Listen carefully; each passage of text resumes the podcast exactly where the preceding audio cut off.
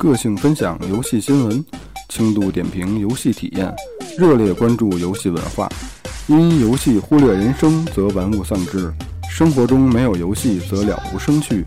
手指搓烂终不悔，游戏消得人憔悴。这里是游戏人生的有的聊游戏 FM。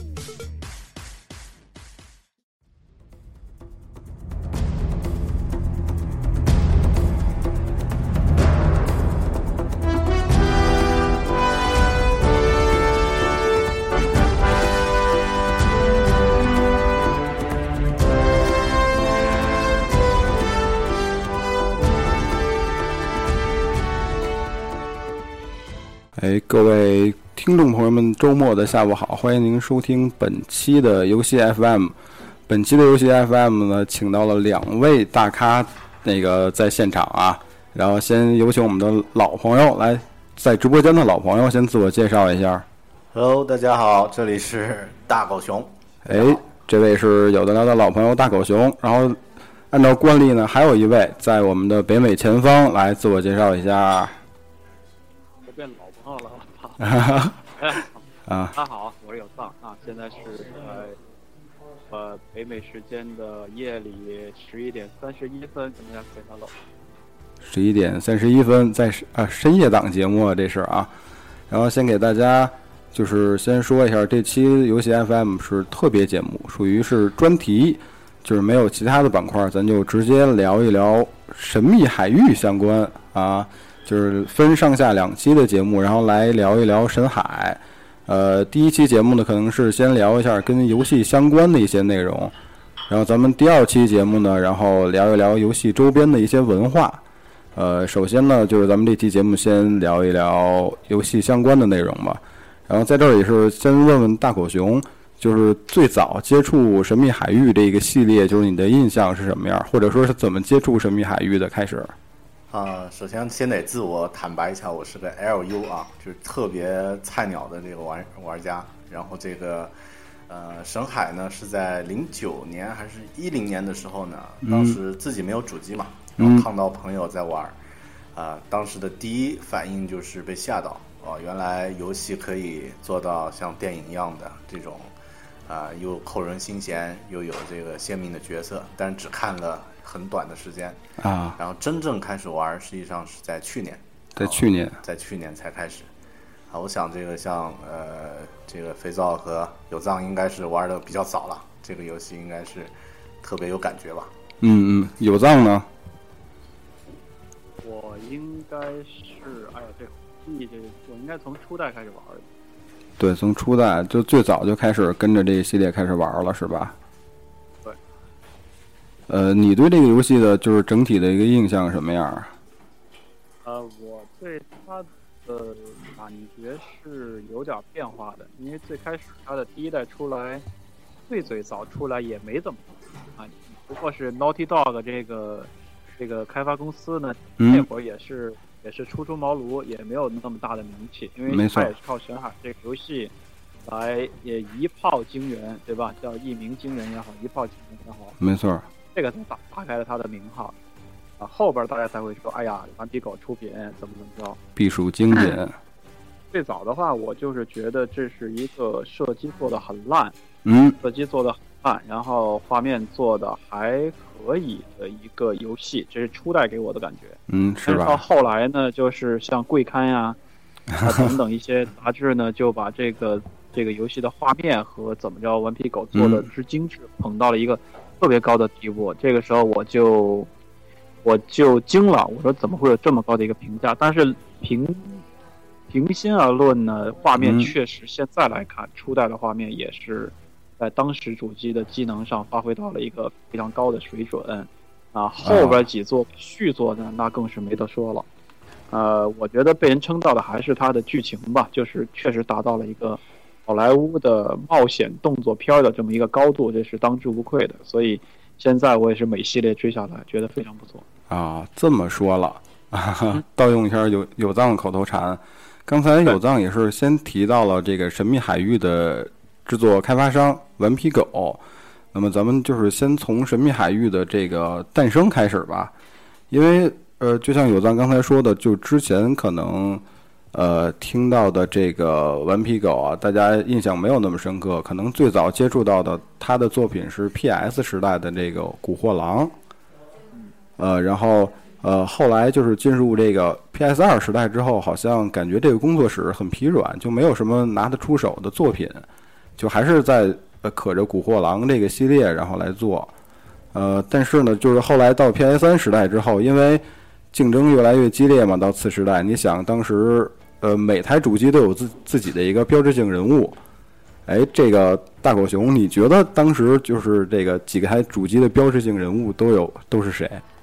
我只知道一个超级玛丽啊？对对对啊，对，你看狼，呃，哦，现在你说我才知道，古嗯 惑狼居然是这个顽皮狗顽皮狗做的没错儿，啊。当时他也算呃，因为我记得小的时候玩那个呃 PS 一代的时候，嗯，呃，当时好像就一直在说索尼没有一个标志性的人物，没错儿没有一个这个动作上能够呃很鲜明的一个形象，没错儿，然后玩古惑狼的感觉也还不错。没错儿，今天才知道啊，这个，所以大家知道我是 LU 了，相当 L。嗯，你看，当时微软在 Xbox 的时代呢，就已经打下了这个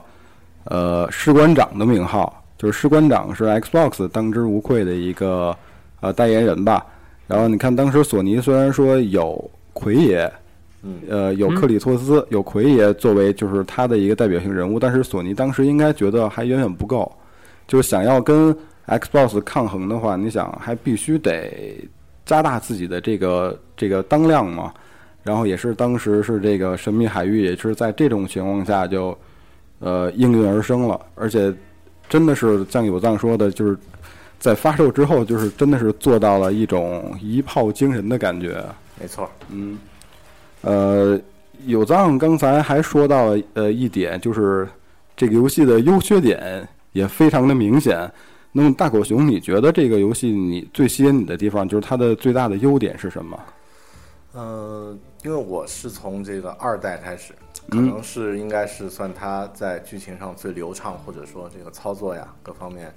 呃，就是比较优秀的一个一个切入。嗯呃，当时的第一感觉呢，就是还是剧情嗯啊，因为呃后面玩到这个第二部通关以后啊，开始玩第三部的时候，你就发现，呃，其实它在剧情之后啊、背后呢，游戏的这种流畅度啊、操作性也隐藏着很多的这个有意思的点。然后，因为我自己平时呃比较喜欢游戏方面的操作呢，比较苦手一点儿，就是啊这个、呃游戏通关都是用 easy 和 normal 这个啊通关的，但是那个呃自己平时比较喜欢看一些历史的，还有一些这个去旅行的一些东西。嗯呃，像二代里面有一些呃涉涉及到东南亚的藏传佛教的，还有一些探险的一些呃一些情节，就特别吸引我。啊、通过这个游戏，其实也自己也去找了一些相关的这种呃知识和文化的背景去看啊，呃，所以我更关注这些这个文化方面的一些细节啊。哎，刚才大狗熊说自己都是那个喜欢用那个 easy 和 normal 难度，其实说 喜欢是不得不，啊、其实 hard 的模式玩不动。啊有藏吗，呃，我呃大狗熊虽然是老朋友了啊，但是我还是要说这句话，呃，初步 TV 玩家还是不要选 Easy 了，这是一个非常非常这个掉价的一个做法，一般还是 Normal 起吧。嗯嗯嗯，是。对我就是专注 normal 三十年，啊，不过也是 Normal Normal 党啊。对 normal 档，不过呃，不知道咱这边身边这些玩家有没有上来，其他游戏也是啊，动作就上来就选 Hard 档或者选地狱难度的。啊、那确实这是有自虐倾向的玩家，因为不过，呃，沈海它有一点是，如果你想拿白金奖杯的话，必须是以最高难度通关，才能拿白金的奖杯。呃，我觉得这个就是三代作品嘛，它的难度应该是，呃，一代的这个 hard 难度是最难的，然后也不太好拿，然后后边的相对还好一些。嗯，没有发言权这个话题。呃，这是它的几个就是难度的一个排列吧。嗯。哎，其实我发现咱们好像节目顺序出了点问题，就一开始的话，就是忘给玩家介绍这一系列有多少部作品了，然后就开始聊到具象的东西了，是吧？现在说说也不迟现在说说也不迟。呃，我的了解应该是一共是四部。没错，啊来有藏介绍一下。呃第一部是德雷克的《德雷克船长的宝藏》没错嗯，啊，PS 三平台这个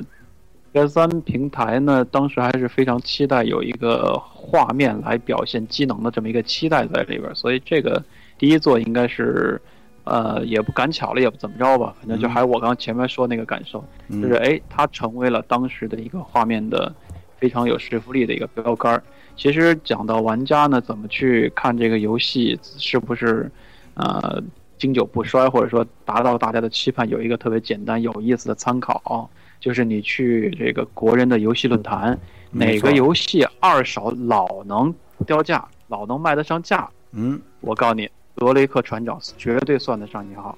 这个啊论坛里边经常是别的游戏三百掉到一百二，这个游戏二手嗯还能卖两百八嗯，啊，而且是这么一个情况。对，关键是这个游戏的出版现在不太好找了。嗨，还有这样的因素在。对啊对，第二部是第一第一嗯座，第二座座是英文，我我老记不住中文名字啊。嗯。呃，第二座还是 unchantedtwo 这个是 Among Thieves，就没错。是字面叫这个在贼当中了哈，贼窝里边儿。对，这座的翻译也是五花八门儿，有叫纵横四海四，海对，也有叫道义有道。道义有道。啊，道义有道，嗯翻的挺好。嗯哼。第二座，第二座是应该是乘着大家的期待来出现的这么一个作品。嗯，啊、已经有第一座的这个口碑打下来了，所以应该说也是，呃，走上升的趋势，大家都非常喜欢这个游戏的系列。没错嗯知道可以接着往下介绍吧？啊。接下来是第三部，也是 PS 三平台，应该是它的最后一部了，三部曲的最后一部，呃，《Uncharted Three》，呃，是应该是叫德雷克的欺骗，嗯，翻译是叫对啊，然后 Exception 没错儿，呃，然后还有一部是在 PSV 平台，呃，是 PSV 对，是 PSV 平台的首发护航作《黄金深渊》，是吧？嗯。嗯，呃，统共这四部作品吧，应该是它都算是它的正统续作，然后在我这嗯。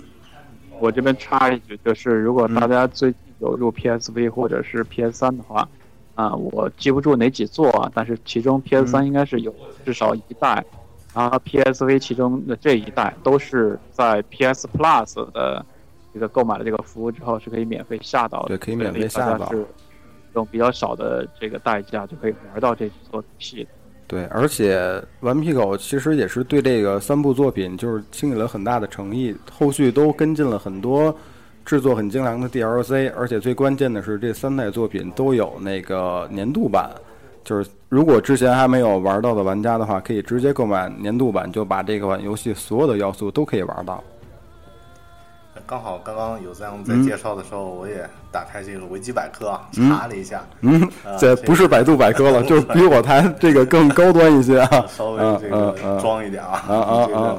呃，他是他是这么说的，这个一呃，这个第一部啊是在二零零七年，实际上现在来看已经很早了，没错，在这个七年前呢推出了第一部呃《Uncharted Drake's Fortune》，就是德雷克宝藏。嗯，呃，这部作品呢，呃，其实我自己玩儿，因为我是第三次，呃呃，就是按顺序是第三个才玩到这个第一部的作品。啊，就是倒着玩的，倒着玩的倒着玩的啊，所以啊。之前感受是什么呢？呃，一开始会觉得第一部的那个啊、那个画面的确稍微差一点儿，但是对，因为它是时间最早的嘛。对对对，嗯跟嗯后面来比，然后呢，在操作上呢，稍微有一点儿那个，好像呃容易容易晕，就是我作为这个普通玩家的感觉啊，没错可能是因为它的这个一些呃场景的设计，包括它的这个嗯呃这个尺呃这个呃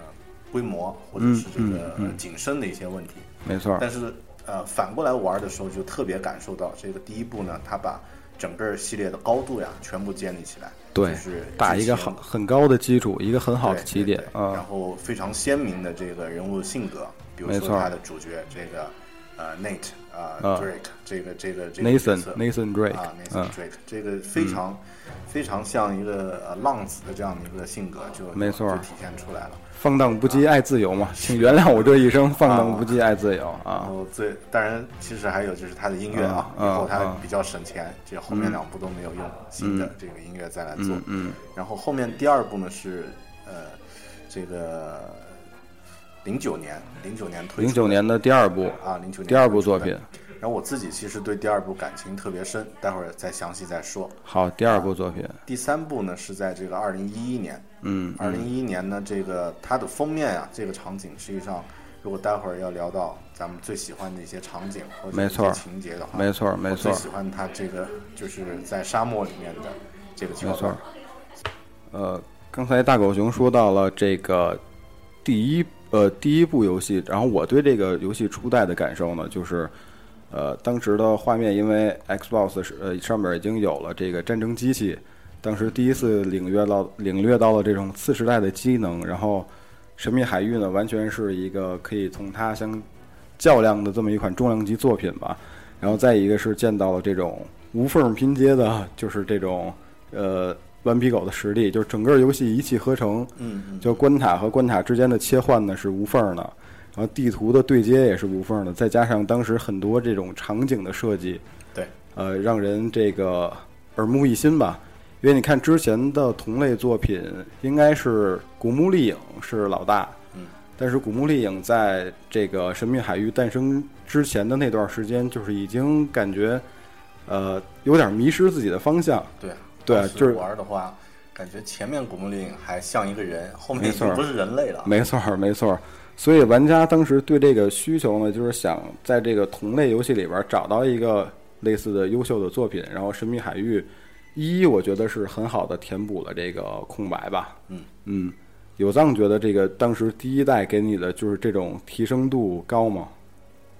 呃，我还是我应该当时比较特殊，我还嗯是觉得一代给我的震撼那么回事儿，就是嗯我反而是回过头来，因为被许多杂志或者一些媒体说这个游戏特别不错，嗯，论坛里边一些盛赞，然后我才回过头来说好好品味一下这个游戏。啊，呃就实际上觉得一刚般是吗？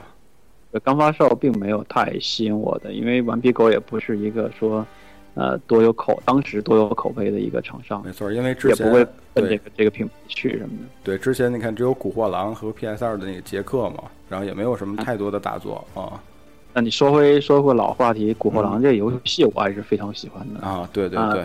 在 PS 上我还是通关的啊，嗯。就是非常棒的一个动作游戏，嗯呃，甚至可以把它看作是一定程度上看作是 PS 年代的嗯，索尼的马里奥这么一个感觉哈，这么一个因为感觉这这个。对，对，它也是它的动作游戏里边的一个叫什么，就跟代表人物，翘楚吧，对代表人物的这么一个形象，嗯嗯，还还挺不错的，挺不错的。所以一代对我来说，当时自己主观上并没有立刻就是被这游戏震撼或者怎么着，啊，但是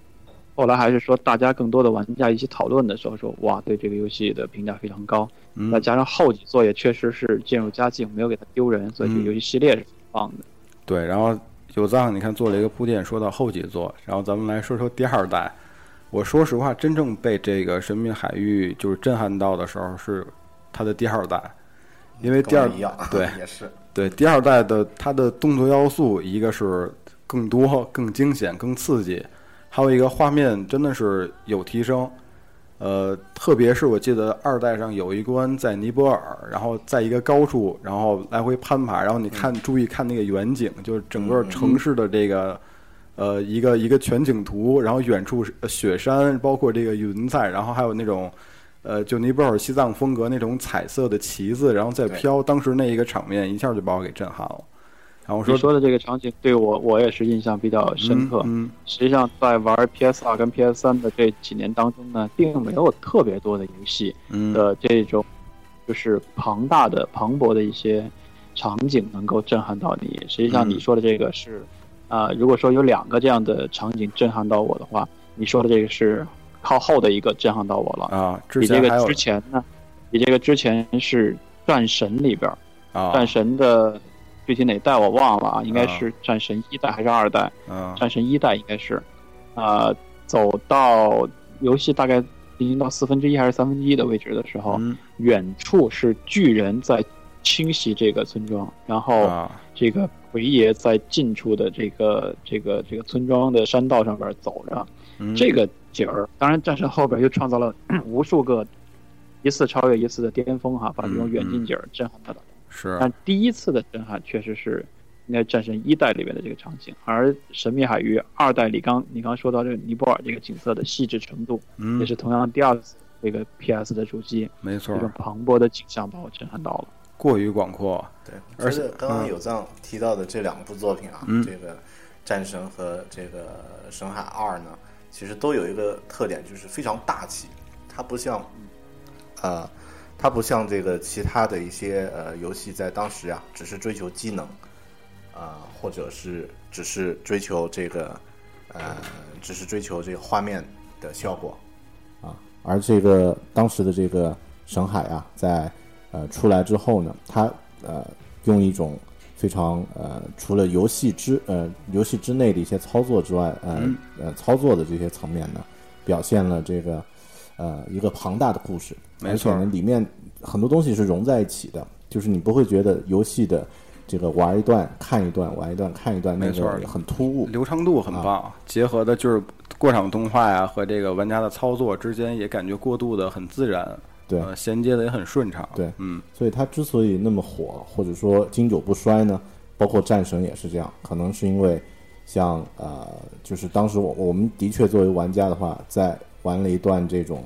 呃体现机能的赛车呀，或者是一些没错，呃卡通的这样的一些效果之后呢，还是想体验一些真正呃精彩的、打动人的这样的一种、呃游戏的体验。那刚好这个神海呢，填补了这个空白，而、嗯呃这个二代的它的这个节奏呀，其实从一开始这个火车节奏火车的这个事故开始，对对对，啊，虽然呃我我从一个呃业余玩家的感觉，它应该是一个训练，或者说没错，先让你带入，但是哪怕就这样的一个状态就，就已经牢牢的抓住了这个玩家一开始进入的那个那个情绪。对，开始那段儿其实挺震撼的，就是跟最近一部电影特别像《雪国列车》啊，然后最后那个 Nathan 呢也是最后感觉他快要死了，就是嗯，最关键的时刻，然后镜头呃屏幕全黑，然后开始回忆，然后几个月前，然后再开始这个故事最开始的地方再开始讲，也是借用一些电影的那些手法吧，就是先把一个故事的高潮部分，然后展现给玩家，然后留一个最大的悬念，然后突然再回到这个故事最开始的时候，再然后再回再回溯啊，是是是，所以它非常有一个电影的感觉。但是没错。稍后我们会聊到电影啊。没错儿没错。儿。然后接下来就是这个第三部作品了，哎，有藏对这个《神秘海域三》怎么看？神秘海域三，我还记得我买的时候可以用这个毫不犹豫的这种形容词来描述当时买，因为我觉得它就是一个系列口碑建立的过程。嗯，嗯到三的时候，呃，那个时间之前的铺垫也比较多啊，嗯有一些嗯。是它画面怎么怎么 NB 的一些宣传片儿，嗯，我记得还有水的场景，没是涨潮还是什么，就是那个水涨上来的那种场景，嗯。整个都整个是描绘的非常棒。我记得发售的时候还有一个什么特别特别版吧，里边还带什么这那的一些东西的，对，所以整个铺垫的非常好。然后我也是第一时间买，第一时间玩儿，嗯。呃，比我的跟我的期待应该说达到一样的水平，就是嗯，不不辜负玩家的期待，非常棒的一座。没错儿。大狗熊呢，嗯，因为我是紧接着玩完二以后就开始玩，就开始玩三，啊中间就省去了等待的时间 对啊。然后所以这段时间很痛苦，就是啊想赶紧出续作呀。啊所以这个不追美剧就就这个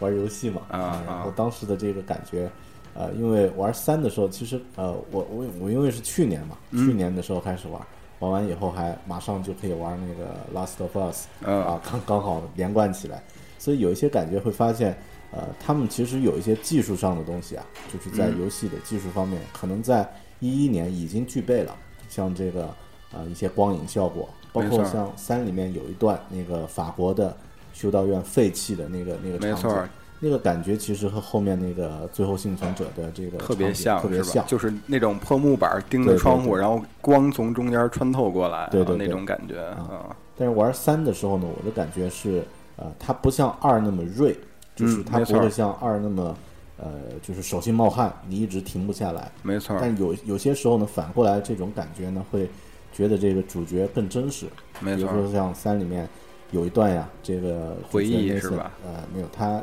从那个飞机上掉下来，啊掉到沙漠里面，啊，然后然后对那段儿面漫步，对，那段是挺绝望的。然后看到一滩水，然后走近发现是海市蜃楼那种感觉啊。是那段我自己印象特别深，嗯因为仿佛他就是不再是以前那种跳上跳下的无所不能超人，对啊，无所不能，就是啊马上就就很真实的一个英雄就出现了。嗯所以我觉得可能三的这种啊、对对成对这种剧情的成熟，嗯然后这个节奏的把握呢，这个团队已经呃已经是一个超一流的团队了。嗯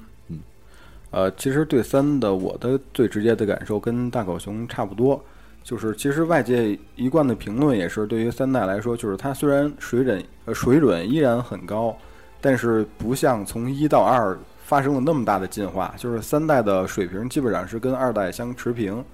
或者说比二代还稍微低一点儿那种感觉。所以三代也是，就是神海出到现在来说，可能是最受争议的一代吧。然后可能大家也是说，顽皮狗是不是没有创意了呀？然后是不是有点黔驴黔驴技穷的感觉？但是里边确确实也有很多创新，就像刚才大狗熊说的那一点也是。所以这一点只能也是玩家呃亲自去体验一下，然后来说说跟你就是跟我们说一说你的看法是如何的了。嗯，呃，PSV 版有藏玩了，所以有藏最有发言权。来 P 有藏说说 PSV 版的这个神秘海域。PSV 版我我觉得我这么说合适吗？合适啊觉得这没什么吸引我的地方，啊哈，甚至我愿意用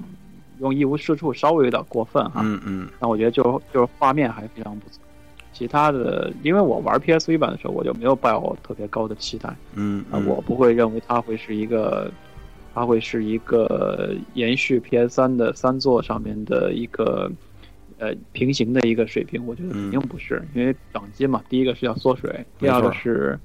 可能受销量和发行的等等一些小一些影响，没错。投，入的预算这个精力也是不也有限的，，而且还得赶档期，就是 PSV 发售的初期啊。所以整个 PSV 版我甚至玩完了，嗯，没有特别让我感动的地方。然后嗯有，但是中间有几处我特意截图，我发了几条微博，就嗯就是在一个比较高处的呃水泥的城堡的顶部，嗯有一些远处的绿色森林的景儿。嗯，这个嗯远近景儿又是做的比较大气，在 PSV 上面又达到了一个画面的顶峰。对，在这个我特意截了啊，截特意截了几个图，发了呃几条微博。嗯，这是这个游戏的 PSV 版给我的印印象。当然，还是前面说到说这个 PSV 版也是现在你购买 PS Plus 是可以可以免费，是可以有它属于 free game 的，所以你可以在购买服务之后，呃，再去玩一玩，消磨点时间，我觉得没有问题。但是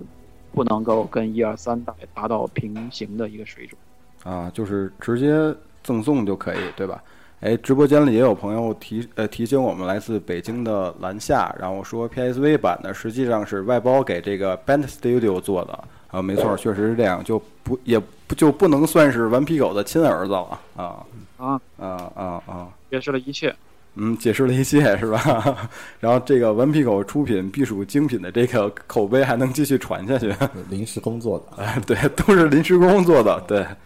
呃，咱们哎，呃，给大家就是简要综述了一下这几部作品，然后咱们接下来聊一聊这个作品里的一些细节的东西，来看看给各位带来什么样的感受哈。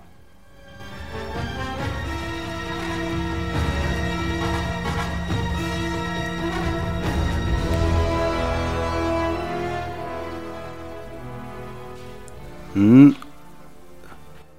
说到这个游戏的总览过后啊，咱说一说游戏里更细的一些东西。先从角色开始，这个游戏的角色几位角色应该是给我留下特别深的印象吧。就先说先说一说这个主角，呃，Drake，Nathan Drake。呃，大狗熊来给大家介绍一下这位主角的啊强大的身世背景，以及就是他的个性啊。呃，身世的话稍后啊，身啊世因为涉及到呃，其实大家知道这个 Drake 以前呃、嗯。最有名的历史上有好多 Drake 啊，啊啊。最有名的当然是那个 Francis Drake，就啊。是英国的海盗对。啊、那其实就是成为海贼王的男人啊，人 成为海贼王的男人啊啊，那个呃，就是真正以海盗封爵的，就是历史上只有他一个，就嗯。像咱们武则天真正当了女皇帝的只有武则天一个人，啊，然后呢也是呃全球第二个环球航行的，这属于王下七武海啊，叫啊，特别厉害。因为啊第一个航行的，大家知道那个麦哲伦，我们历史课本上学的，实际上他没有完成，嗯，在菲律宾被人吃掉了，没错啊三明治。啊、但是这个 Drake 呢就就不一样了，所以待会儿我们聊一聊那个那个牛人。啊，但这个主角的这个 Drake 呢，实际上我呃我我对他的这个感觉啊，特别的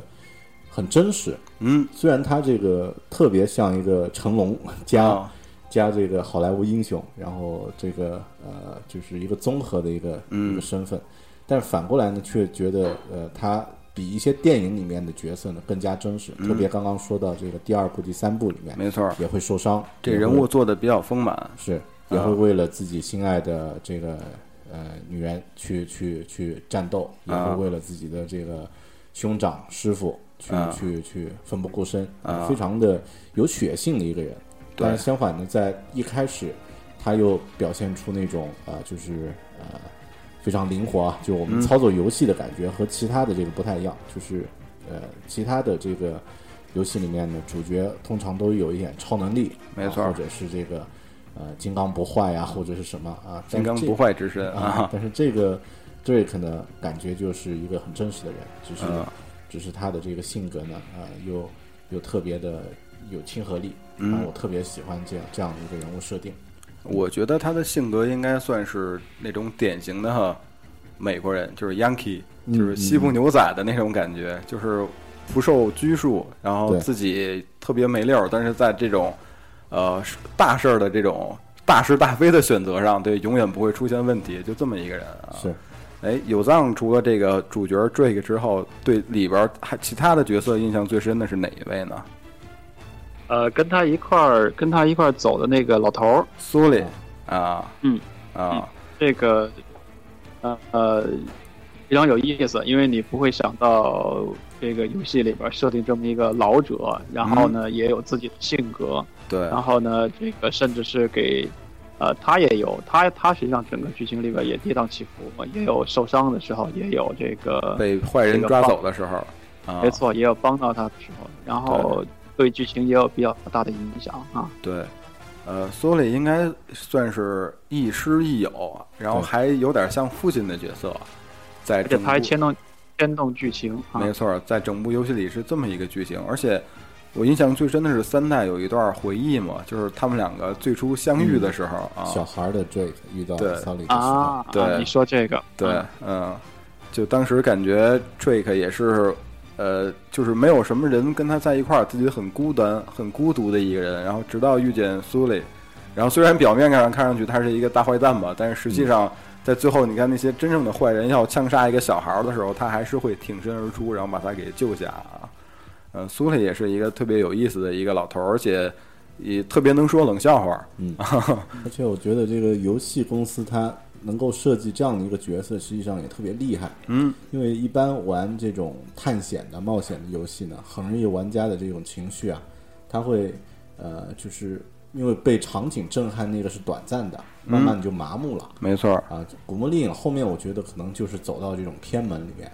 然后对太偏门了像后面他到九以后开始改良嘛，就是嗯人、嗯。人开始人物自己会成长，一开始是个小姑娘，就让你可以然后会也是遍体鳞伤啊，也是就是让让玩家呢可以从呃就是自己带入这个角色，嗯。但是像 Drake 本身他已经那么强了，没错那旁边安安插一个这样的一个呃这个呃老师傅在旁边，对老师傅呃 他的感觉就就有人可以牵挂，然后呢嗯。有人需要去照应，其实后面包括甚至可能那个最后幸存者里面的这种嗯。搭档的关系，就是啊、主角旁边有个小女孩儿这样的感觉呢，也也因为他们可能了解了这个玩家的一种心态吧。没错，其实包括我自己玩的时候也也有这种感觉，就是旁边如果有个虚拟的角色跟着呀，对，感觉心里踏实，踏实一点对，特别去到那种很陌生的，然后很很诡异的这个场地方的时候，啊对，如果身边没有人，就只有你一个人举着火把，就是显得特别特别的可怕和孤寂啊。对，哪怕是个虚拟的角色、都可以在旁边。嗯，哎，再说回来，实际上女性角色的话，也是深海系列的一大特一大亮丽的风景线吧。然后我印象最深的女性角色是 Chloe，、二代出现的这个亦敌亦友的红衣野性女子啊，然后对，然后开场，对对对也行。对，然后呃有藏呢对这里边的女性角色，呃，我印象都不太深刻了。我觉得女性角色在这个游戏里边最重要的就是发挥德莱克的这个调侃、调情和幽默之处的存在啊。啊，没错，也是一点。嗯，大狗熊呢？嗯啊，其实我也是觉得这个，呃，这个黑发女子啊，会啊这个感觉完全呃完全是帮女郎的那种感觉，没错一来啊就是美艳，然后又有点神秘，又有点危险啊有点危险，对对很有这个电影的这种代入感。嗯呃，像他的这个呃，就是后面成妻子的这个，应该叫艾琳娜是吧？对对对，这个艾琳娜记者啊，啊这个记者呢，实际上呃，怎么说呢？因为这个游戏应该是一个男性的一个游戏，啊。就是呃，我不是排斥女性玩家，呃，它偏偏男性化，啊对。就是更多是满足一种呃少年的这种探险的一个梦想，没错。所以里面的女性角色呢，呃，只能是一个调节气氛，嗯。啊、就是有，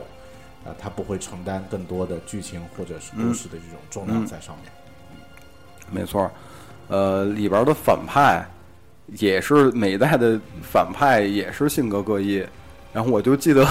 我刚才说到这个德雷克是典型的美国人的性格嘛，然后我就觉得他这游戏的反派黑了俄国人，然后黑英国人，对啊，都不是美国人。对对对。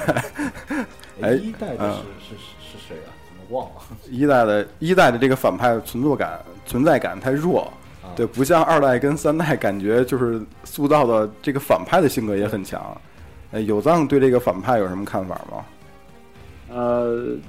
对对，这个游戏里面的反派是吧？对对，我觉得你刚你刚说这个这个人物塑造的比较的美国式和好莱坞式嘛，其实这里面的拍故事，我觉得很几好几处也是让人感觉，呃，所以好看的其实还是电影儿。很嗯，多的游戏的剧情呢，跟电影的比的话呢，剧情就会稍弱。没错反，派里边，我觉得好多手法其实还是我们看的传统的好莱坞冒险片、美国冒险片的这些经典的桥段。对经典的就是桥段，啊我本来我自己要去找这个反派，我自己要去找这些东西，我死活是找不着的。那嗯 OK，下一套让你找去吧。嗯，最后我留一手，我再来我再来这个截胡。嗯也有很多这样的电影中我们都非常熟悉的桥段出现在这里。没错，嗯，对呃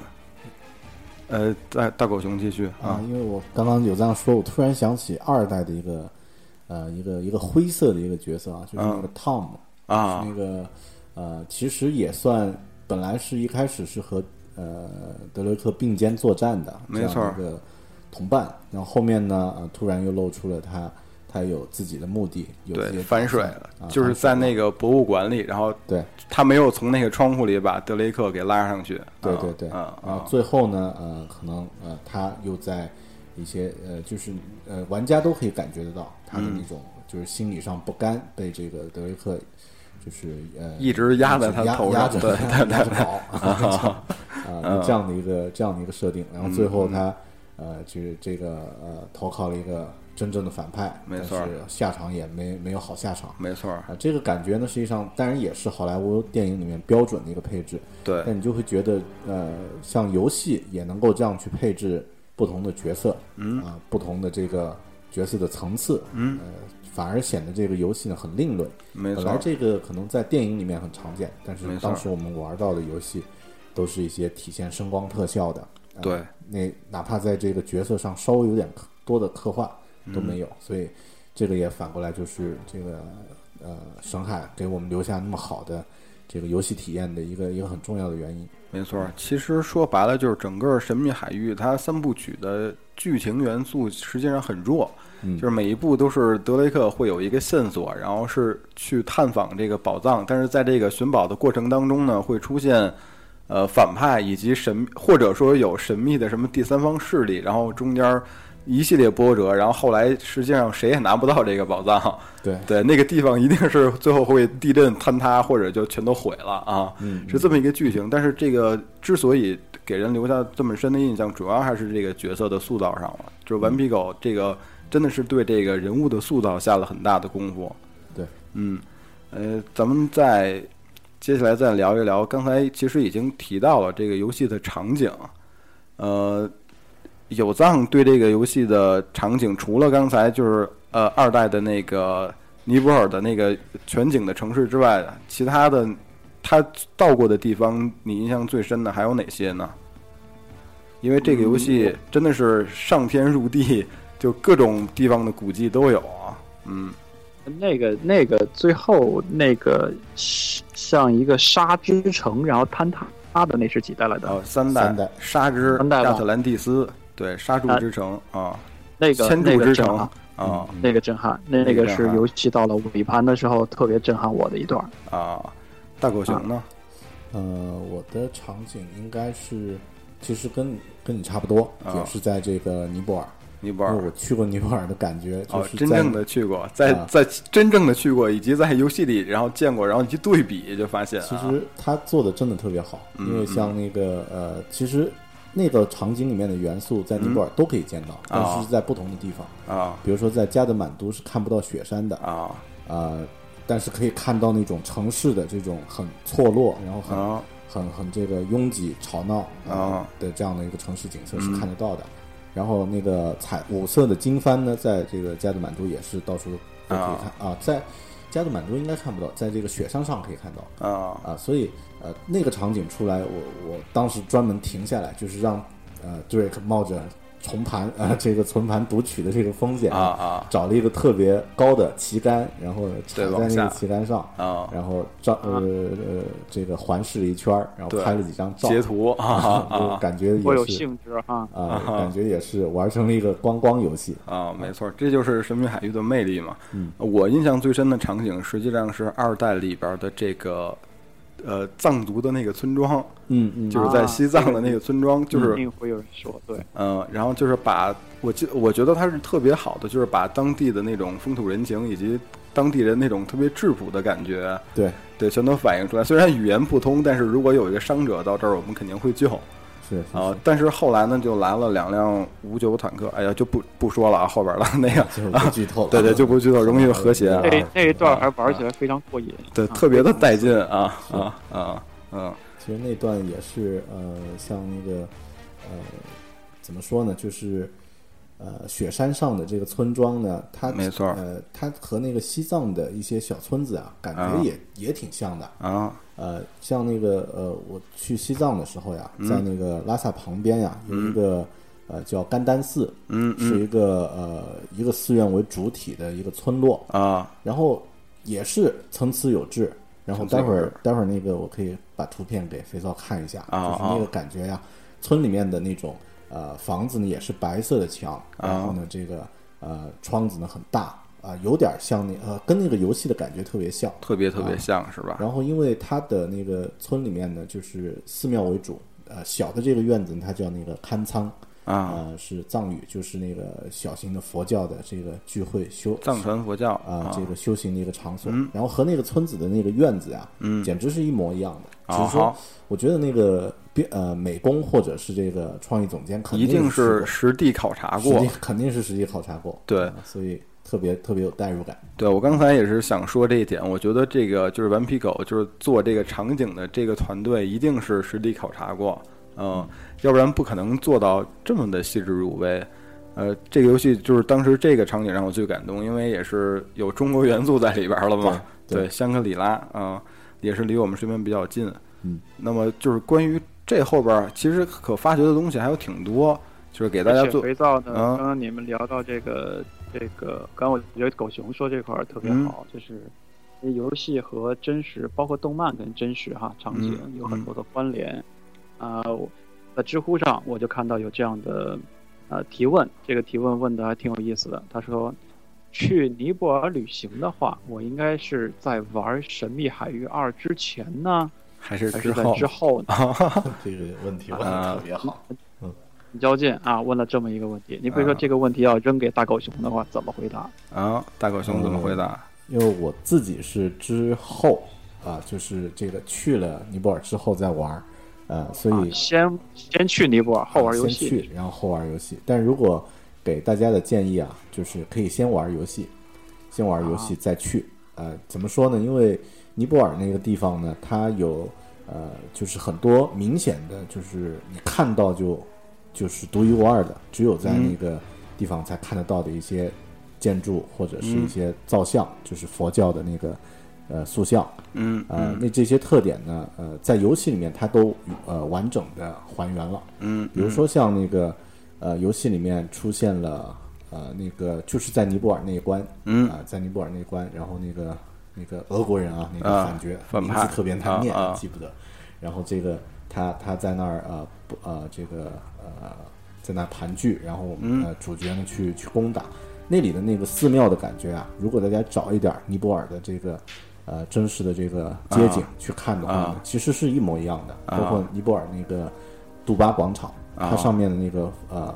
佛塔，还有那个寺庙的场景呢，在那个场在那个关卡里面呢，是一模一样的还原。嗯，然后我印象特别深的是什么呢？呃，尼泊尔有一个雕塑特别萌，就是一只小、小狮子或者是啊一只这个小麒麟，啊但是它摆了一个卡通的造型，然后站着。然后还呃不穿裤子啊，就 是下面还露着啊，那个不说啊呃，但那个那个造型在游戏里面有几个地方也有，也有啊，而且是一模一样，就 是去看到的话和照片是 是一模一一样样的感觉。啊然后呃，它有一些那种就是街头的那个感觉呢，也是呃，因为有些尼泊尔的地方脏乱差，嗯就是还是比较比较生活化，比较明显。然后像那一关就是呃有点废墟，然后呃对然后就排放的废水道啊、下水道什么的那块儿，对啊对，那个感觉也特别好。所以啊呃，如果有朋友要去玩啊，呃，其实可以在玩玩游戏之后，然后啊对这个呃这个地方产生一点好奇，啊甚至可以提前查一点儿这个啊像藏传佛教的啊啊，里面有一些神像呀什么的，你可以先查一下它是什么、什么意思嗯啊，然后再去玩，啊，就会就会特啊自啊，然后再去旅行的话，就特别好就特别的有意思啊啊。呃，这个场景的这个设置真的是顽皮狗太牛逼了啊！然后咱们稍后呢再来说一说这呃这一系列游戏的系统怎么样啊？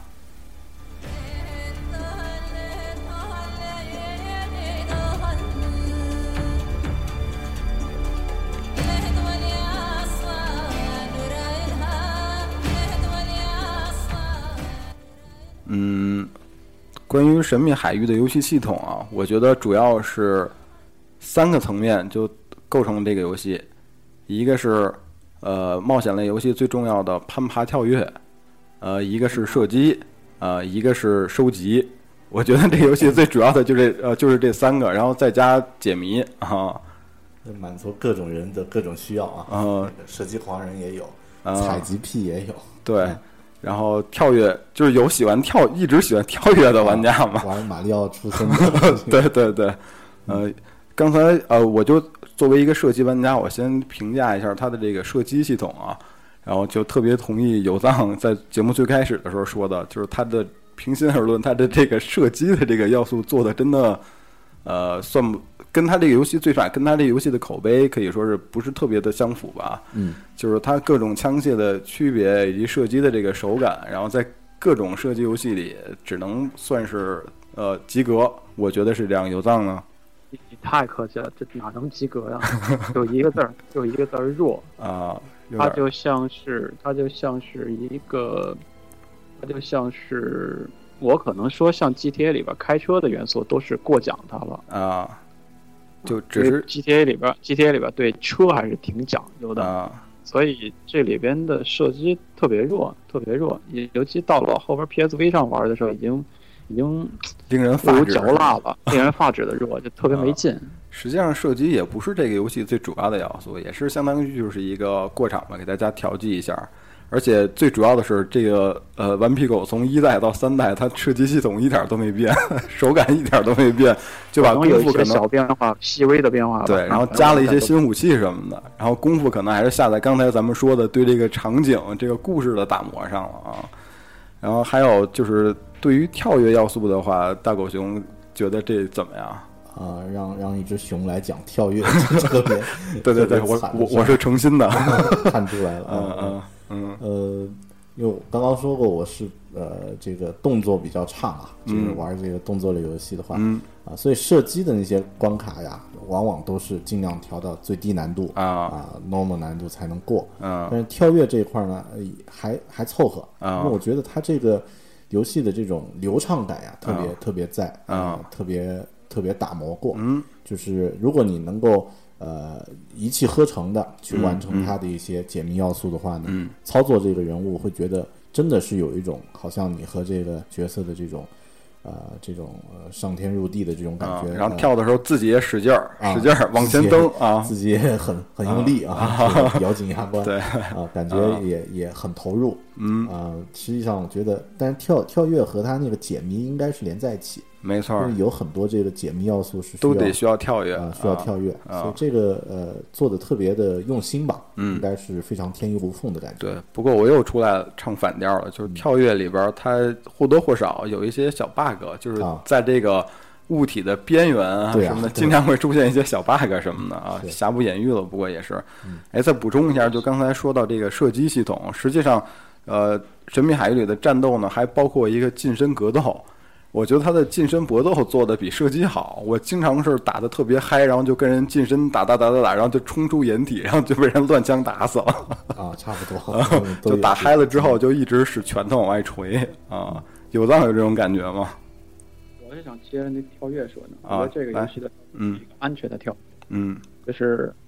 呃，他的我觉得这个游戏的所有带的跳跃都是一个判定特别严格的判的跳跃，就是你从你从这个边沿儿跳到那个边沿儿，能过就是能过，对不能过就是不能过。对，感觉对面的那个边沿儿会有一种像磁铁一样能吸住你那种感觉、啊。这游戏玩多了，你就不会为这种就手扒着边沿儿跳跃这种事儿犯愁，因为你就就试错吧，你就挨个试吧，对不是往上就往下，不是往左就往右，对挨个试总是对了。所以对呃，我也觉得他这块稍微有点弱，就是还不能够做到，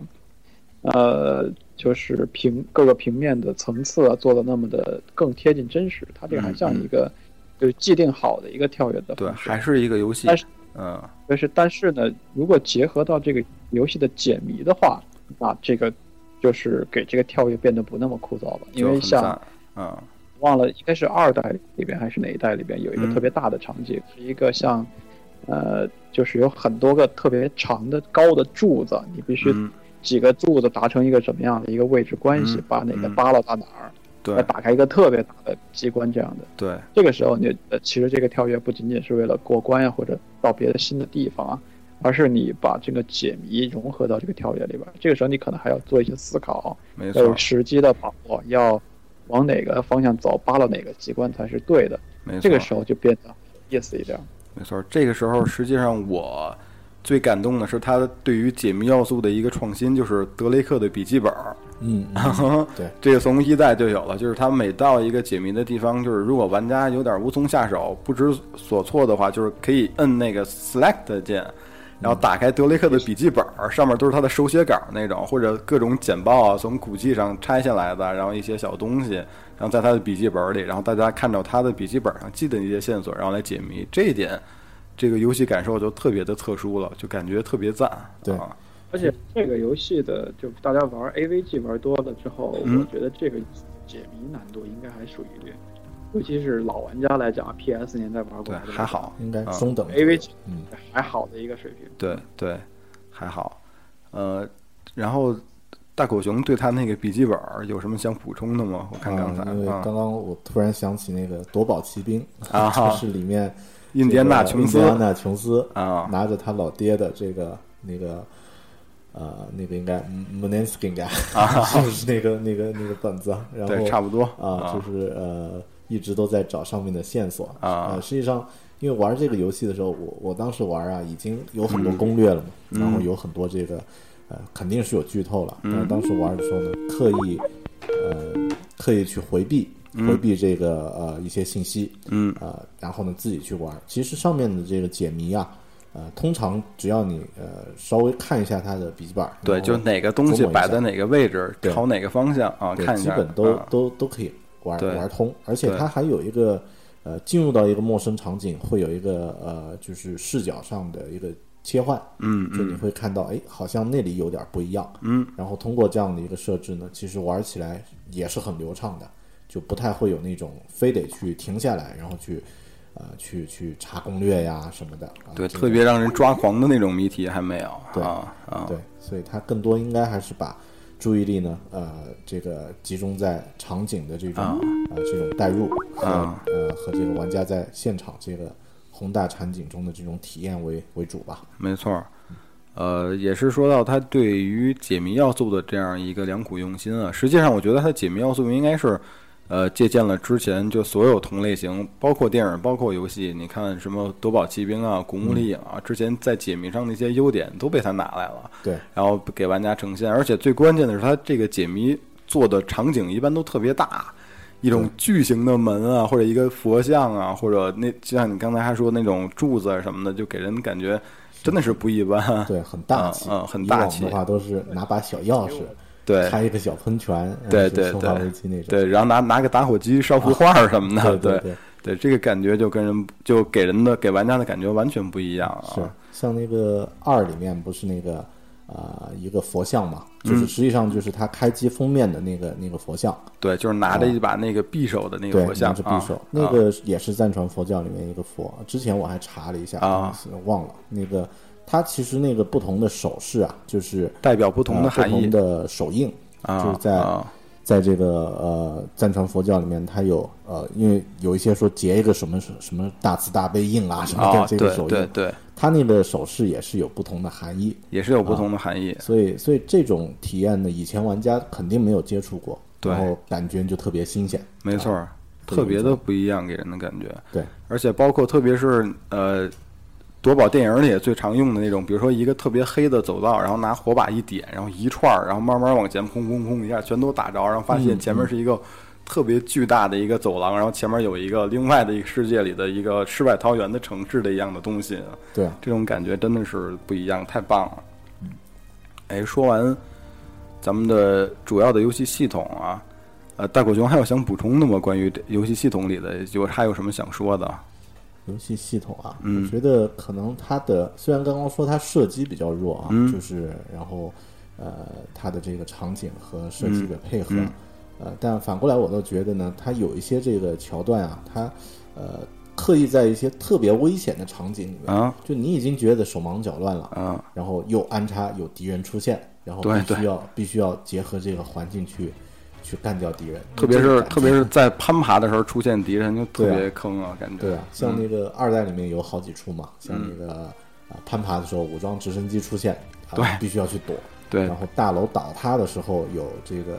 敌人出现，然后呃地面已经倾斜了，你还要去这个把敌人干掉。这个这个场景都特。然后三代里面我特别有印象是那个运输机，在它啊，要坠毁要坠毁的时候候躲那些箱子往下坠。啊箱子，往下啊坠，然后还有一些这个呃这个应该叫恐怖分子吗？还是反派？啊，反派反派啊。和、和这个也也在持枪逼近。嗯。其实那个场景和那个零零七的其中一部特别像，嗯。就那个零零七杀人执照那一部啊电影，啊。也是同样的一个场景。啊。啊，所以它这个射击和场景的这种结合呢，呃，其实呃打这些呃这个场场啊、这个桥段的时候就就比较有代入感。如果单纯只是出现一呃一代里面经常会有，就你去到一个陌生的然后平地，然后上面有很多人嗯。在那儿巡逻，然后你要把他们干掉，嗯。呃那那个那种玩起来就特别的怎么说呢？就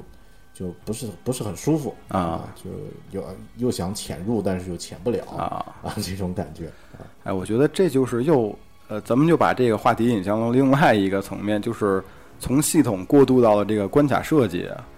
呃，有藏对神海三部哦四部就是印象最深的关卡，或者最喜欢玩的是哪一关？还记得吗？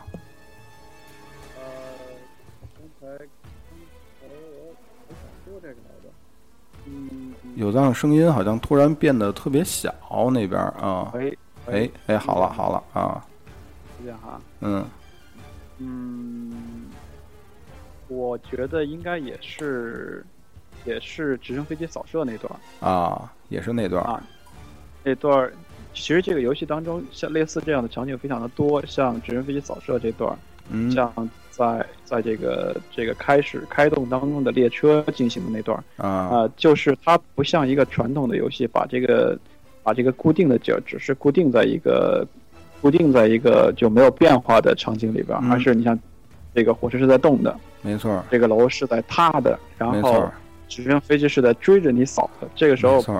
对游戏设计者也是提出了更高的要求，但是对玩儿的人就绝对是直呼过瘾。嗯就是这一段玩下来了，再到一个平静的景儿，整个人的这个就比较激动的，心潮是澎湃的，啊就觉得哇，前面这段太爽了。对我玩的最爽的一关啊，就是从二代开始有这个关卡的配置，就是在移移动的汽车上，然后进行跳跃，然后这中间进行战斗。然后在三代呢，然后这关升级变成那骑马追汽车，然后跑到汽车边上，然后扒汽车，然后往上往上打，然后这样，然后一直从一个车队的末尾，然后追到他的那个头车，就这那几关玩的真是太热血了，感觉，嗯。这样的这样的就是游戏当中加入一些这样的嗯成分呢，立刻给游戏增色特别的大。嗯这个让我想起了在玩 FC 的时候玩的一个游戏，我忘了名字叫什么了。嗯，前面应该是印第应该是印第安纳琼印印第安纳琼斯的冒险这个游嗯戏，嗯前面全是二 D 的滚轴的这个这个个人往前走的这种冒险啊呃系列方式。到了一啊关，到了游戏后盘了，嗯突然变成飞行游戏了。哦哭了，当时就哭了，就是前面全是印第安纳琼斯这种二二二 D 的往前走这种冒险，然后到那关突然他跳上飞机，你操作着飞机需要打子弹的时候，当时就震了。这是这个，另外一个我记得特别，呃，也是比较早出现这个情况，应该是 MGS 二里边，还是三我忘了啊。到嗯后盘的时候也是，嗯啊、，Snake 架上车上的这个这个扫射的机关枪，嗯嗯。车又在往外跑，然后嗯。他拿着机关枪往回扫射，嗯。这种景儿在全程的前面一大半游戏的过程当中是既定的这种玩法，嗯。突然你做加的冲击特别大。嗯嗯。嗯，没错，它这个关卡的变化主要是特别的丰富，然后里边要素多，然后大家玩起来特别过瘾。对，然后包括大狗熊那呃，就在之前说过的沙漠里的那一关，就虽然说没有任何战斗，你只是特别单纯的推着摇杆往前走，但是那种感觉给人不一样，不一样的游戏体验啊。对它对节奏的把握呀特别好，嗯因为不像有一些，呃，其实这个游戏和电影差不多啊，嗯。就是都是呃有一段动作，然后呢这个缓一下，就是嗯。有一些情节，然后情节推动了，又到嗯。下一个动作，嗯。然后又又下一个这个情节，嗯，但是做的好的呢，就是一种啊、就是感觉承起转合你感觉不到，没错。就是，很顺畅的，就像没错。刚刚这个呃，所以我想说一嗯。嗯有藏说，对，所以我想说一个题外话，就是，呃，其实游戏大家的人生当中玩的时间挺长的，然后嗯。玩的游戏也非常的多，经验也非常多。但是呢，呃，制造游戏的人也在不停的想很多嗯。新颖的方法和路子，让你觉得哎眼前一亮。我嗯。我想到几个就是，比如说战神系列，嗯。战神系列有几个自己的标志性的，就是游戏玩法上的小意小有意思的地方，比如嗯。说这个叉叉圈圈小游戏突然对吧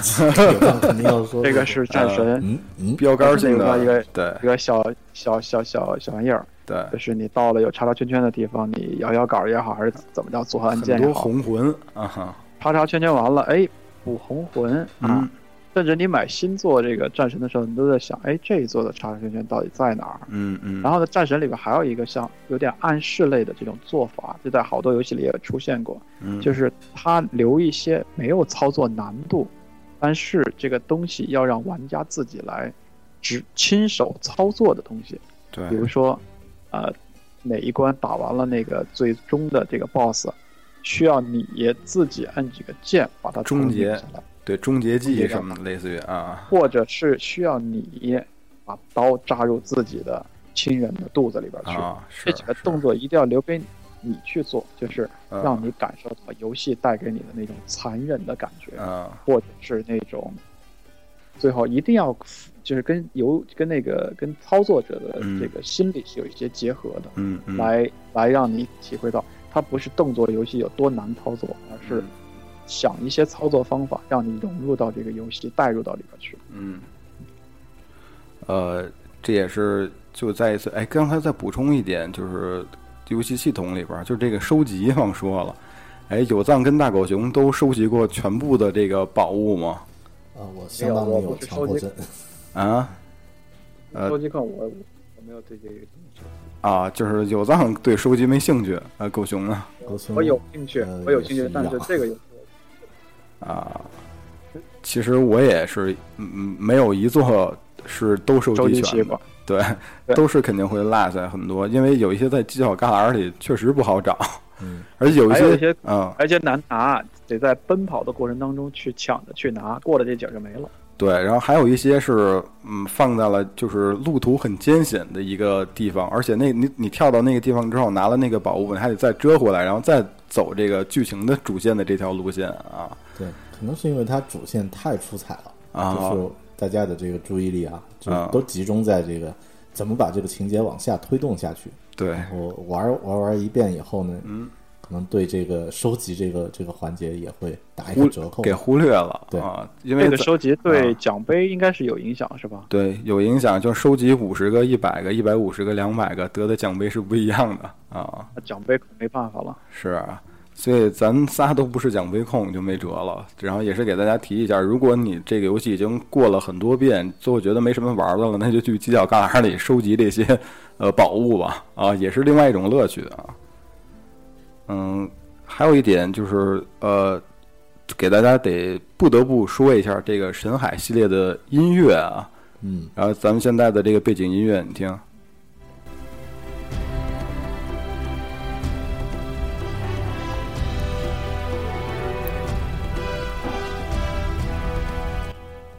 音乐也是《神秘海域》系列的一大特色。如果我没记错的话，就是游戏 FM 开播的第一季的片头音乐就是使得《神秘海域》，就是给人一种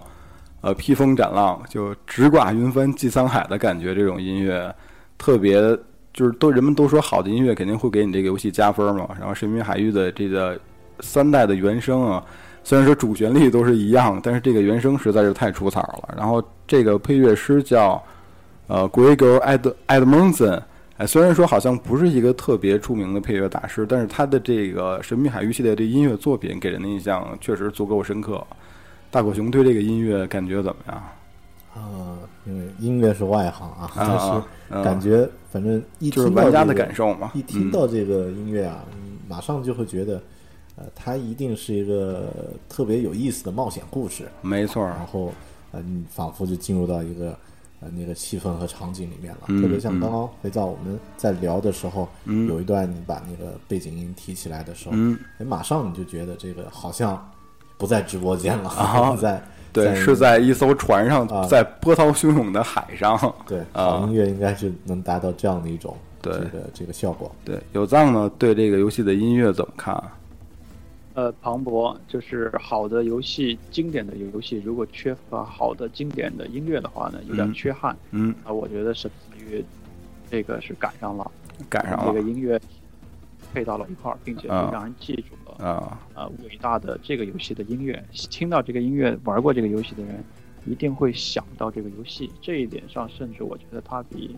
战神要成功，因为战神并没有像这个游戏一样有嗯那么相匹配的音乐，听到就会想起这个游戏来。刚刚我也查了一下这个嗯 Rick Edson Ed Edmondson 这个嗯人哈，嗯，这人还真的不是说别的方面特别的著名，然后来给做这个音乐。他最早是给这个，他是给电视和电影来做这个配乐的。哦然后哦，他最早被大家知道呢，是一个呃电视的系列剧叫嗯 Firm、Firmfly 这个电视系列剧做原声的。然哦，后呢，反而是这个神秘海域，让他也是在这个配乐方面达到嗯一致达到。嗯他给非常成功的这个神秘啊海域 PS 三的系列游戏。啊或这个音乐，也是让他这个在配乐方面达到了更高的一个成就。他嗯自己是，他应该是个美国人哈，没错是在德德克萨斯啊这边的学的音乐和做的，啊还学过小提琴什么的啊，这么一个。原来是原来是这样啊！呃，感谢有藏也是让我们又长了一下知识。然后我之前在国内的话检索这位配乐师的资料，就基本上没有找到啊。这有藏做了一个有力的补充。啊啊，哎，那咱呃，咱们这个就是神秘海域专题节目的上半期啊，到这儿感觉也差不多了，然后聊了聊游戏本身的一些东西，呃，然后在这儿也是给大家做个预告，然后然后之后呢，我们还有下半期，然后来讲一讲这个游戏里的周边文化，啊、主要呢啊还给你讲一讲那些事儿啊，就是一个男人和两个女人的故事，然后还有德德雷克的呃爷爷居然是他啊，然后还有节操碎裂的声音，呃，如果想知道这些这些事儿的话啊，就关注我们的下半期节目。嗯、大家一定记得要来哦。这期节目先到这儿，咱们下期再见下期再见，说拜拜。就跟大狗熊多聊会儿呢，下期再见。啊！哎。